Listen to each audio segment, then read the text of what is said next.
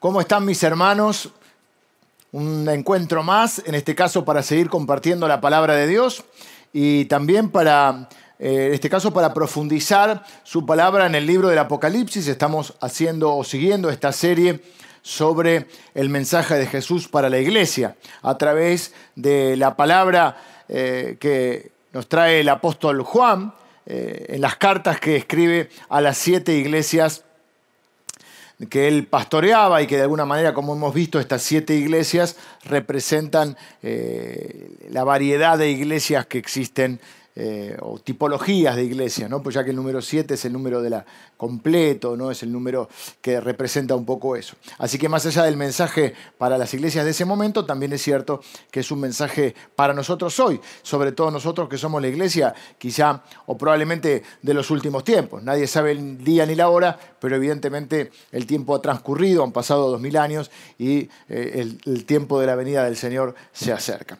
Sea como fuere, eh, es un mensaje en el cual el ejercicio que hacemos es, eh, o que vamos a hacer, porque todavía estamos introduciendo el tema, es ver de qué manera nos podemos identificar con esas iglesias y, ver qué podemos aprender para aplicar a nuestra vida independientemente qué me quiere decir Dios a mí y qué nos quiere decir como iglesia. Hoy vamos a eh, seguir en el capítulo 1 y, vamos a ver eh, el, el, mensaje todavía general para todas las iglesias y en esta mañana para nosotros. El Apocalipsis comenzó el, el, libro diciendo que es la revelación de Jesucristo.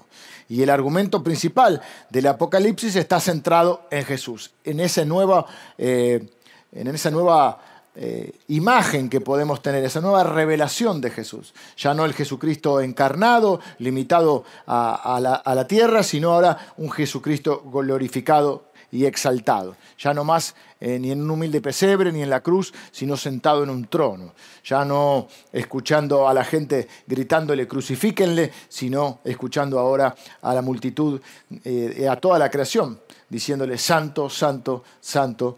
Tú eres digno de recibir toda la gloria, la honra y la alabanza. Así que el argumento del Apocalipsis está centrado en Jesús. Por eso empieza así, la revelación de Jesucristo. Y tan pronto como miramos a Jesucristo, Jesucristo va a redirigir, nuestra mirada o reorientar nuestra mirada hacia su iglesia. Eh, fue escrito por un hombre llamado Juan, probablemente el mejor amigo de Jesús, quien también demuestra un amor simultáneo por Jesús y por la iglesia. Vimos que la vida de Juan es una de las vidas más asombrosas que alguien haya vivido. Conoció a Jesús muy joven, fue uno de los doce discípulos, presenció todos los milagros de Jesús, estuvo en todos los momentos de la vida y ministerio de Jesús, lo vio morir en la cruz, lo vio resucitar y lo vio ascender al cielo. Escribió tres cartas universales, escribió un evangelio y escribió el libro del Apocalipsis. Vio también cuando asesinaron a sus compañeros y él es el último de los apóstoles con vida. Eh, y con casi 100 años escribe el libro, este libro tan extraño, pero tan maravilloso que es el libro del Apocalipsis. Eh, Juan está ahí y, la historia eh, nos, dice que, fue hervido y como, o sea, lo quisieron hervir. No, estoy seguro si en aceite o en agua, pero fue hervido y milagrosamente sobrevive. Estos son fuentes extrabíblicas y nos dicen esto y nos dicen que fue exiliado a la isla de Patmos en Grecia. Y ahí estaba Juan un domingo en el día del Señor y estaba orando por la iglesia y su corazón era para Dios y para la iglesia y él no puede congregarse. Está exiliado, está aislado y extraña y, y ama a su iglesia. Y entonces hace su propio su propio culto, podríamos decir, su propia celebración, su propio encuentro con Cristo, su propio devocional. Pero en el medio de eso, no sé si el Señor le interrumpe la oración o el devocional, pero en medio de eso, el mismísimo Jesús se le aparece eh, en, toda su gloria, al punto que dice, va a decir la Biblia que Juan cayó como muerto. Y, tremendo día, ¿no? Se, imaginan ustedes, están en medio de un devocional, eh, los ojos y, de pronto se aparece el Señor Jesús. Increíble, ¿no? Y, dice el Señor Jesús, acá estoy. y, abrís los ojos y está Jesús ahí, todo glorificado. Y, es un momento tremendo que Jesús baje del cielo para reunirse con Juan, con su amigo, para confortarlo y también para darle una nueva dirección y un nuevo propósito para su vida. Y, le pide, o viene a hablar con Juan acerca de la iglesia. Estoy preocupado, Juan, por la iglesia. Quiero que sirvamos a la iglesia juntos. Quiero que, que que les escribamos unas cartas. Quiero que cuides, eh, Juan, de la iglesia, porque es mi iglesia la que tengo que venir a buscar. Quiero extraer cuatro ideas principales de Apocalipsis capítulos, capítulo 1, perdón, de los versículos 9 al 20. Lo voy a leer eh, todo el pasaje y luego vamos a, a, mirar estas cuatro cosas. Dice yo, Juan, vuestro hermano y copartícipe vuestro en la tribulación, en el reino y en la paciencia de Jesucristo estaba en la isla llamada Patmos por causa de la palabra de Dios y el testimonio de Jesucristo. Yo estaba en el Espíritu en el día del Señor y oí detrás de mí una gran trompeta, una gran voz como de trompeta que decía, yo soy el alfa y la omega, el primero y el último. Escribe en un libro lo que ves y envíalo a las siete iglesias que están en Asia, a Éfeso, Esmirna, Pérgamo, Tiátira, Sardis, Filadelfia y la Odisea.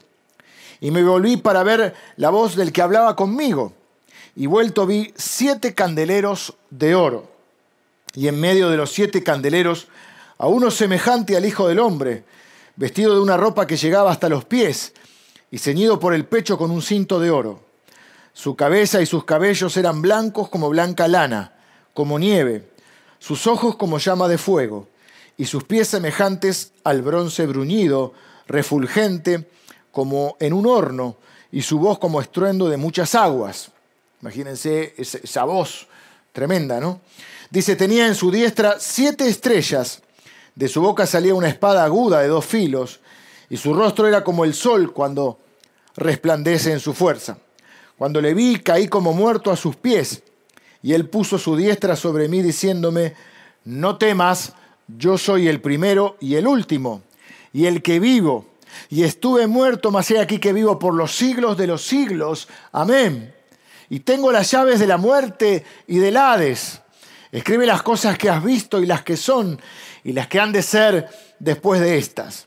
El misterio de las siete estrellas que has visto en mi diestra y de los siete candeleros de oro.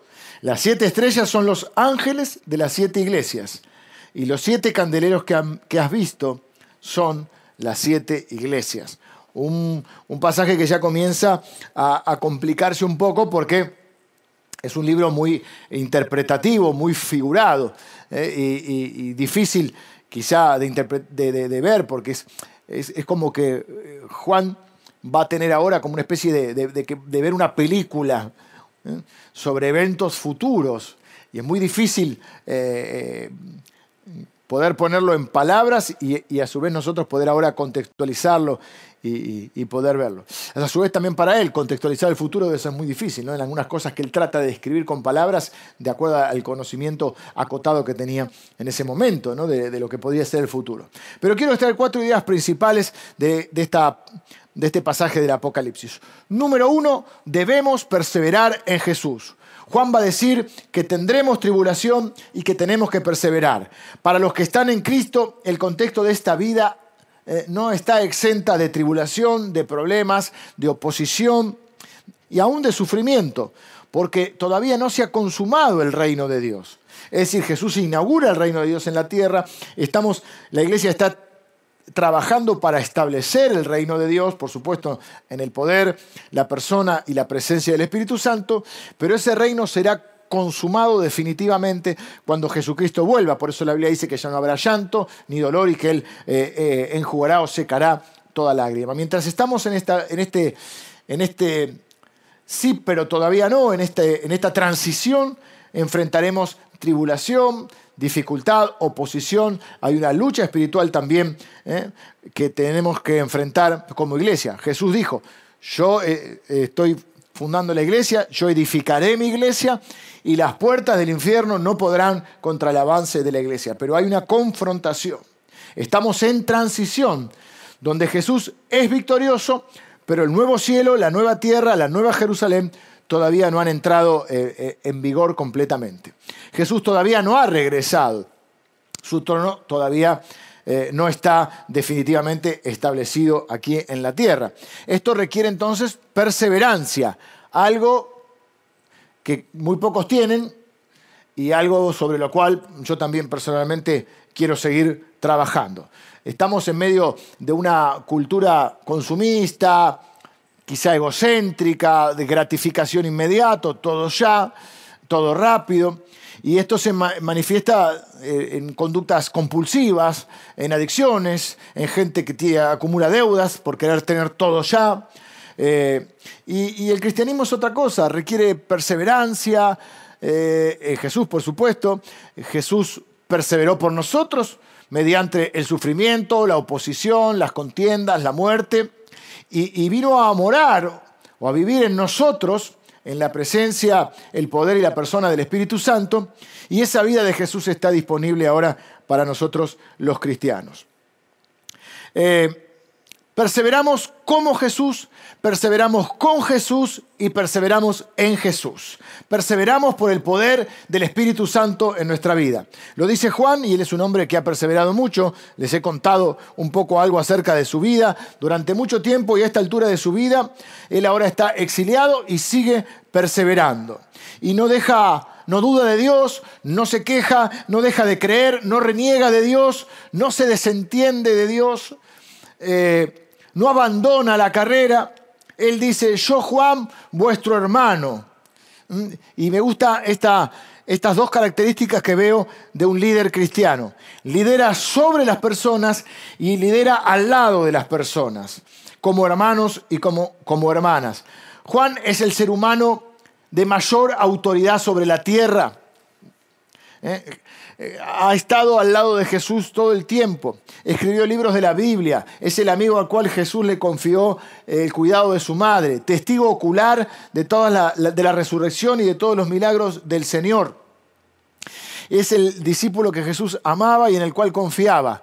Y él mira a la iglesia, mira a los cristianos y dice, yo soy un hermano de ustedes yo soy un hermano de ustedes, yo estoy perseverando con ustedes, yo estoy sufriendo como ustedes, yo estoy en la tribulación como ustedes, yo no soy alguien que está en un pedestal, yo soy alguien como ustedes.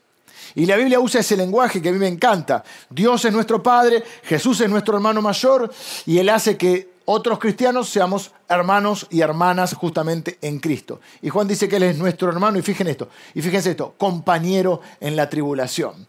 Juan sufre con el pueblo de Dios. La tribulación aquí se refiere a, los tiempos duros, difíciles, dolorosos de la vida. Y Juan aquí sufre físicamente, porque la historia hemos visto que, fue eh, un sufrimiento físico que él tuvo, ¿no? Eh, fue hervido y, sobrevive milagrosamente.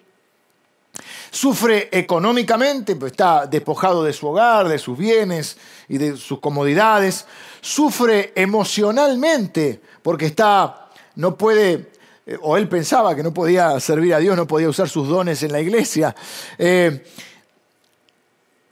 no podía eh, de alguna manera estar congregado y, sirviendo y, lo que, haciendo lo que él pensaba que tenía que hacer, pero bueno, Dios tenía otros planes y él sufre también espiritualmente por, por sentirse lejos en esa comunión con, sus hermanos.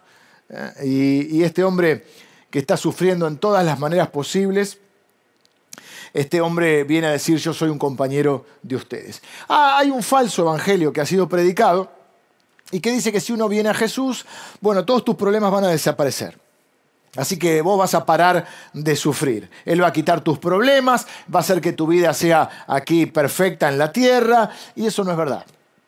Jesús dijo, en este mundo van a tener aflicción, pero confíen porque yo he vencido al mundo. En ningún momento, y dice Jesús, le digo esto para, para que en mí tengan paz.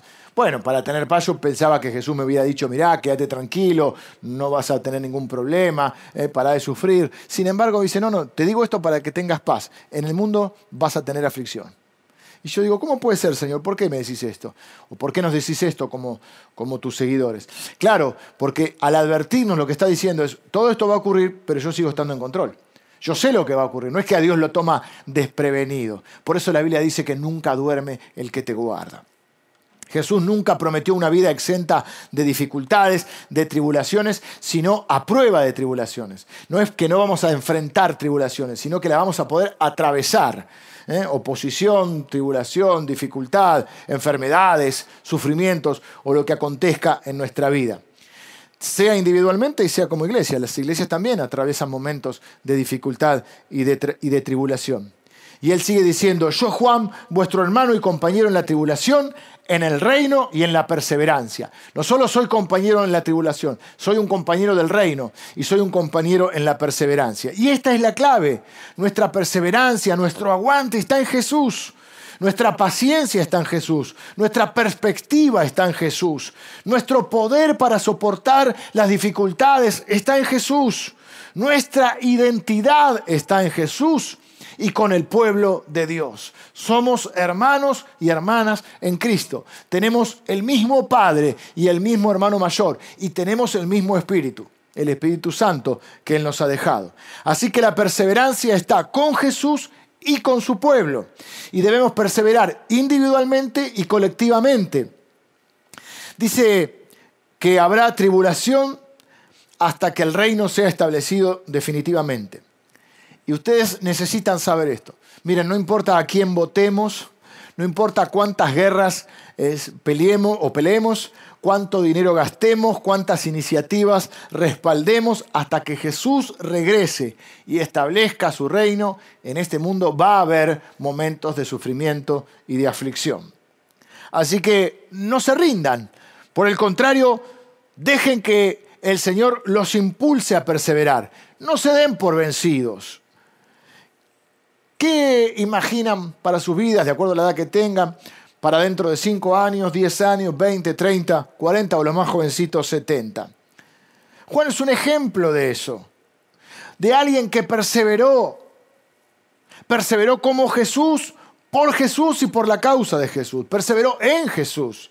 Y aunque tuvo días difíciles, momentos eh, donde quizá hasta perdió las fuerzas. Perseveró porque él esperaba ver a Jesús cara a cara y quería oír lo que quiero escuchar yo y seguramente muchos de nosotros. Escuchar delante, escuchar de, boca del Señor cuando estemos cara a cara con Él. Bien, buen siervo y fiel. Sobre poco has sido fiel, sobre mucho te pondré. Esta semana estaba con, eh, tuve el privilegio de, eh, estar unas horas en la casa de un hombre de Dios de una trayectoria increíble al cual admiro, un hombre de 75 años, una eminencia para mí. Y yo miraba a este hombre que todavía obviamente está eh, lleno de propósitos de Dios, eh, lleno de la palabra de Dios, lleno de ganas y proyectos para Dios. Y hablábamos de esto y yo eh, pensaba en esas palabras de que podamos trabajar y vivir de tal manera que estemos delante del Señor y podamos decirle, Señor, yo he peleado la buena batalla he acabado la carrera, he guardado la fe. ¿Eh? Y que podamos escuchar del Señor, bien, buen siervo y fiel, sobre poco has sido fiel, sobre mucho te pondré. Así que perseveren en Jesús, pero necesitan hacerlo en el poder, la presencia y la persona del Espíritu Santo. O sea, perseveren como Jesús, en Jesús y por la causa de Jesús. Número dos, adoren a Jesús. Juan está adorando a Jesús. Miren el versículo 10, dice que él estaba en el Espíritu en el día del Señor. Y ahí oyó la voz de, Jesús. Podemos adorar en cualquier momento, en cualquier día, podemos reunirnos a las 3 de la mañana, si ustedes quieren, debajo de un árbol, un martes. Y está bien. Es raro, pero bueno, un martes a las 3 de la mañana bajo un árbol es raro, pero podría ser. Eh, no hay problema. Pero los cristianos tendemos también a reunirnos, eh, nos reunimos eh, en las iglesias en otros días y tenemos diferentes actividades, pero tendemos a reunirnos y adorar a Dios y celebrar juntos la comunión con el Señor y con los hermanos el día domingo, porque ese es el, el, día del Señor, porque es el día de la resurrección. Y es un acto de adoración ir a estar con el pueblo de Dios. Y dice, estaba yo en el Espíritu en el día del Señor. Significa que estaba lleno del Espíritu Santo. Es domingo, él no puede estar con su iglesia, no puede estar con su familia de la fe, no sabemos exactamente qué está haciendo, si está orando, si está leyendo las escrituras, si está anotando algo en su diario, si está meditando, si está cantando, no lo sabemos. Pero sí sabemos que está adorando a Dios en privado. Hay un doble ritmo de adoración. una adoración en privado y una adoración comunitaria, donde nos congregamos con el pueblo de Dios y adoramos juntos. Dice la Biblia que Dios habita en medio de la alabanza de su pueblo. Y dice la Biblia que no tenemos que dejar de congregarnos como algunos tienen por costumbre. Y ahora, bueno, nos congregamos de manera virtual por este tiempo. Pero bueno, eh, este tiempo pasará y nuevamente podremos hacerlo también presencialmente. Dice que tenemos que congregarnos para estimularnos unos a otros a las buenas obras, a la esperanza, a la fe y a la valentía. Pero también necesitamos adorar en privado. Y Juan experimentó ambas cosas. Nuestra vida tiene esos dos ritmos, eh, la vida o la adoración privada y la adoración eh, pública, podríamos llamar. Abrimos la Biblia los domingos, pero debemos abrir la Biblia en la semana. Oramos los domingos, pero tenemos que orar en la semana. Adoramos a Dios los domingos, pero también hacerlo en la semana. Nosotros no creemos en este invento de la vida cristiana o la vida espiritual y la vida secular. Como dije el domingo pasado, toda nuestra vida es espiritual. Todo lo que hacemos es espiritual, todo lo que hacemos es sagrado. No tenemos dos vidas, no tenemos una esquizofrenia espiritual. Somos cristianos a tiempo completo, full life. Y somos cristianos cuando estamos preparando la comida, cuando vamos al trabajo, cuando nos reunimos con nuestros amigos, cuando salimos a divertirnos, siempre, en todo momento, somos cristianos. Juan, y en cada, cada cosa que hacemos puede ser un acto de adoración. Juan, noten que empieza a adorar antes que Jesús se presentara. Y este es un punto importante porque muchos de nosotros cuando sufrimos, cuando estamos mal de ánimo, cuando estamos enfrentando pruebas, pensamos, bueno, yo no siento a, Dios, entonces no voy a adorar porque no siento su presencia. Cuando siento su presencia voy a adorar a Dios. Pero Juan comienza al revés, comienza con la fe. Y la fe es ver lo que no se ve. Hay gente que quiere tener fe para después, eh, o tiene que ver para después creer. ¿No? Tiene, quiere ver para después tener fe, pero nosotros tenemos fe para después poder ver. Medio un trabalengua, pero creo que se entendió. Jesús sabe lo que estás pasando. Y a Jesús le importa tu sufrimiento. Y, y, le importa lo que le estaba pasando a Juan. Y Juan está lleno del Espíritu en ese momento. Adora a Dios, está orando por él, por la iglesia. Y entonces viene Jesús y, y se le aparece y lo conforta y le, da un nuevo rumbo a su vida. Si alguna vez estás sufriendo, no esperes a sentirte lleno del Espíritu Santo. No esperes hasta que Jesús se aparezca para adorarle. Empecé a adorarle ahora. Empecé a hacerlo por fe. Y deja que ese Señor eh, se presente y se manifieste a tu vida y que el Espíritu Santo eh, te inunde con su presencia. Jesús eh, se le revela en el medio de su dolor. Así que cuando vos estés dolido, cuando estés luchando, cuando estés eh, sintiendo que, que te morís, empezá a adorar a Dios. Pedir al Espíritu Santo que te conforte. Y en el poder del Espíritu de Dios, empezá a orar. Empezá a hablar con Dios. No significa que todo se va a arreglar en un momento, pero significa que no estás solo.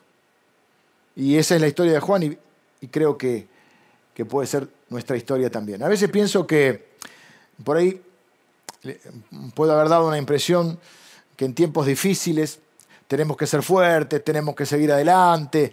Y bueno, obviamente eso es necesario, pero a veces está bien. Eh, también podemos estar tristes y tener momentos de dificultad. En la Biblia hay un libro que se llama Lamentaciones, así que imagínense. Eh, y la Biblia dice, el que está alegre cante alabanzas, el que está triste haga oración. Y a veces nosotros queremos como negar esa parte, parece que fuera falta de fe estar triste. Pero la Biblia dice, es un sentimiento. Jesús dijo, mi alma está muy triste hasta la muerte. ¿Eh? Pero eso no significa que dejemos de perseverar o de adorar a Dios. Juan está así, está preocupado, está exiliado, todos sus compañeros están muertos, solo queda él y ni siquiera puede estar con el pueblo de Dios. Esa es la realidad que está afrontando. Jesús mismo se sintió así en el Getsemaní y dice que estaba tan afligido que eh, sudaba como, como, gotas de sangre. Y así que él se enfrentó a, lo peor y, por eso dice la Biblia que no tenemos un sumo sacerdote, que Jesús, que no pueda compadecerse de nosotros. ¿no? y, y en ese momento eh, Jesús fue confortado por el Padre. Y, de la misma manera quiere confortarnos a nosotros. Así que no esperen a sentirse bien para eh, adorar a Dios. Comiencen con fe adorando a Dios y Dios va a ser, los va a reconfortar. Tercero, sirvan a la iglesia de Jesús. Note que Juan está en una temporada de tribulación, Jesús aparece. Eh, y no hablan tanto acerca de Juan, como estás, como por lo menos no, no, está registrado ahí que hable mucho acerca de Juan, cómo te va, cómo te sentís. Obviamente que ya la sola presencia de Jesús conforta a Juan, pero no, no hablan mucho acerca de eso. Quizá yo hubiera pensado que Jesús hubiese dedicado más tiempo a preguntarle sobre eso. Quizá lo hizo, no, no está registrado aquí, porque para Juan lo importante es lo que Jesús le dijo acerca del propósito que tenía con él. Jesús se aparece en toda su gloria. ¿Y saben lo que nosotros necesitamos a veces en medio del sufrimiento? No necesitamos que, Jesús venga, llegue y se enfoque exclusivamente en nosotros. Necesitamos que Jesús venga y nos revele quién es Él. Él es Dios, Señor, Salvador, Mesías y Cristo, Rey sobre todas las cosas. Nunca, nunca, nunca voy a estar más cerca del infierno que esto que estoy viviendo. Pero esto va a pasar y voy a estar con Jesús eternamente y el cielo me espera. Así que, como trataron, a, trataron así a Jesús, y así puede ser que nos traten a nosotros, seguimos a un hombre que fue crucificado. Pero un día de estos esta vida terminará y iremos a descansar con el Señor, o a estar con Él. No sé si descansar, tendremos nuevas fuerzas y estaremos con el Señor. Y Señor sabe, sabe de nuestra vida. Y nosotros podemos saber quién es Él a través de esta revelación. Y eso nos inspira, nos tiene que inspirar para seguir adelante hasta que le veamos cara a cara.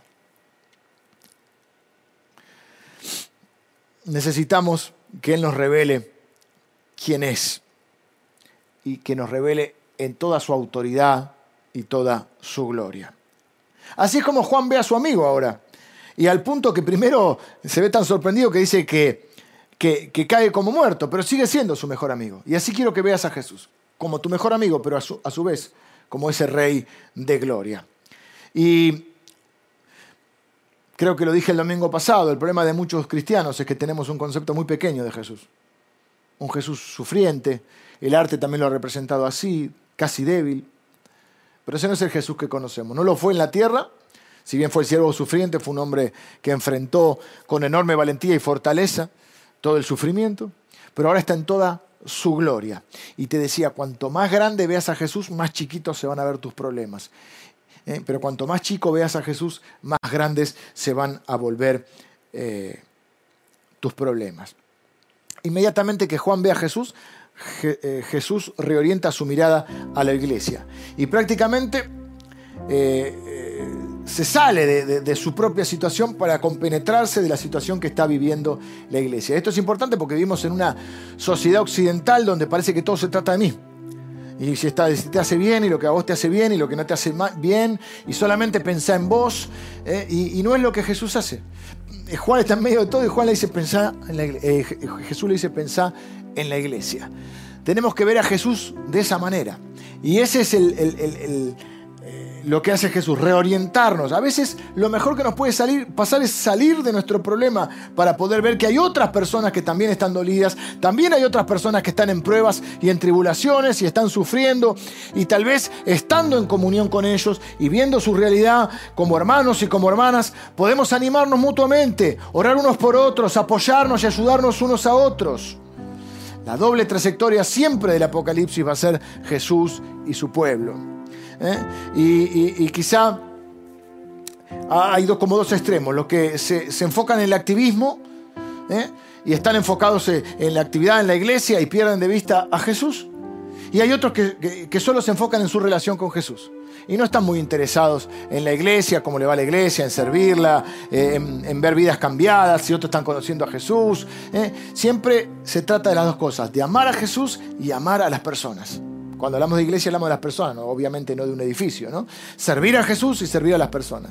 Me gusta esta analogía que hace el versículo 20 ¿eh? de eh, un candelero. Dice, eh, el misterio de las siete estrellas que has visto en mi diestra y de los siete candeleros de oro. Las siete estrellas son los ángeles de las siete iglesias. Hay quien dice que es el pastor de cada, ángel, le llama ángel al pastor de cada iglesia. Y las siete candeleros que has visto son justamente las siete iglesias. Me gusta esta imagen porque es eh, un antiguo candelero con velas eh, eh, que emiten luz porque no había electricidad y Jesús en medio de esos candeleros. Jesús es la luz del mundo. Jesús describe un mundo lleno de tinieblas, de oscuridad, y en medio de toda esa tiniebla, la iglesia es un lugar de luz, donde Jesucristo sale a la luz. Porque la iglesia no genera una luz propia, sino que refleja la luz de Cristo. Nuestra meta no es para hacer cosas para que la gente diga qué grande, qué asombrosa esta iglesia. No, no, para que la gente a través de eso pueda encontrar a Jesús. Yo amo esta iglesia, pero no es lo más importante. ¿Eh? Jesús siempre es lo más importante. Y si hacemos buenas obras y buenas cosas, y si amamos a, la gente de esta ciudad, no es para que digan qué buenos que somos nosotros, sino para que digan qué bueno es Dios. De esa manera, la luz que proyecta la iglesia es como, la iglesia es un espejo, un reflejo de la luz, de la misericordia y de la gracia de Dios. Eh, no lo hacemos porque somos buenos, sino porque Él es bueno y porque queremos que ellos conozcan al Señor. Jesús se refleja por medio de nosotros y eso es lo que significa ser hechos a imagen y semejanza de Dios. Eh, si hay algún elogio que recibimos, si hay alguna, alguna, algún reconocimiento, que siempre lo volvamos a Jesús. Y lo asombroso es que la iglesia se tipifica como un candelero de oro y dice que Jesús camina entre ellos. Así que ¿saben dónde está Jesús? Está en la iglesia. Algunos dicen, yo lo quiero ver en la creación, lo quiero ver... Jesús, si usted quiere encontrarse con Jesús, tiene que ir a la iglesia. Si quieren aprender más de Jesús, tiene que ir a la iglesia. Si quieren conectarse con Jesús, tienen que estar conectados con la iglesia. Cristo ama a la iglesia, murió por la iglesia y el plan de Dios para este mundo es la iglesia. Cuando Jesús aparece, habla a Juan de la iglesia. No le habla de ninguna otra cosa más que de la iglesia. Todo se enfoca en el bienestar, la salud, la multiplicación y la provisión para la iglesia. Estoy terminando. En los siguientes capítulos Jesús va a hablar sobre eh, siete iglesias. Algunas son más lindas, otras más o menos. Eh, les va a hablar de las cosas que tienen que corregir. Y, como les creo que mencioné el domingo pasado, eh, la diferencia entre un crítico y un siervo es que el crítico mira las cosas y dice hay un problema, así que voy a criticar, mm, quizá voy a burlarme, mm, no me importa, o voy a desentenderme. El siervo dice voy a trabajar para poder arreglar eso. En cada iglesia tenemos problemas. Si usted tiene un corazón crítico, encontrará la manera de oponerse, de criticar y de ver lo que está mal, porque seguramente hay cosas que están mal. Pero si usted viene con un corazón de siervo, usted va a ver cada una de esos problemas como una necesidad, como un llamado de Jesús a participar y para hacer la diferencia y para cambiar o mejorar, seguir adelante. Porque eso es lo que hacen las familias. Eh, uno no le grita o no insulta a su mamá. Espero que no lo hagas. Eh, espero que no lo hagas. Lo que debe hacer uno es decir, la familia tiene problemas, yo necesito servir más, necesito ayudar más para que esta sea una mejor familia. Y lo mismo sucede con la familia de Dios. Eh, cuarto y último. Jesús entonces le dice, Juan, sé que estás batallando, sé que estás dolido, sé que es un tiempo difícil para tu vida, pero necesito que cuides y sirvas a la iglesia. Cuarto, no teman porque Jesús siempre está con nosotros. ¿eh? Dice que Jesús vino y le dijo, no temas, yo soy el primero y el último, el que vivo y estuve muerto, mas he aquí que vivo por los siglos de los siglos y tengo las llaves de la muerte y del Hades. ¿A qué le tenés miedo? ¿Qué cosas te producen miedo? ¿El conflicto, el fracaso, la pobreza, el sufrimiento, Quizá mucha gente teme la muerte. ¿Cómo responden al temor? Eh, los doctores dicen que generalmente eh, respondemos huyendo, eh, luchando o paralizándonos. Alguno tiene miedo y dice, bueno, voy a luchar contra eso. Otro tiene miedo y dice, uh, mejor soldado que huye, mejor sirve para otra batalla. Y algunos se quedan paralizados, entran como en pánico, no saben qué hacer, quedan como paralizados, estancados. ¿Saben que el mandamiento más repetido en la Biblia es no temas? Casi 150 veces. Tengo otra enseñanza donde muestro todas las personas y las historias de personas a las cuales Dios viene en Antiguo Testamento y Nuevo Testamento y les dice, no, no temas, no tengas miedo.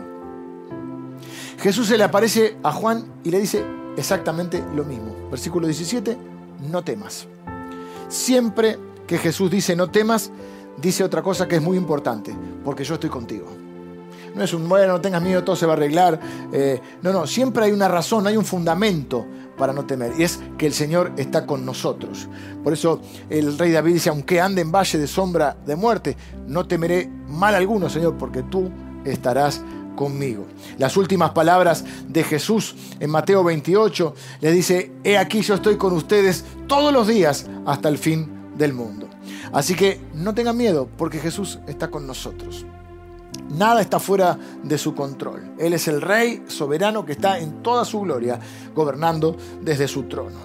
No teman, perseveren en Jesús, adoren a Jesús, sirvan a la iglesia de Jesús y, no, háganlo sin miedo. ¿Por qué? ¿Porque todo va a estar bien?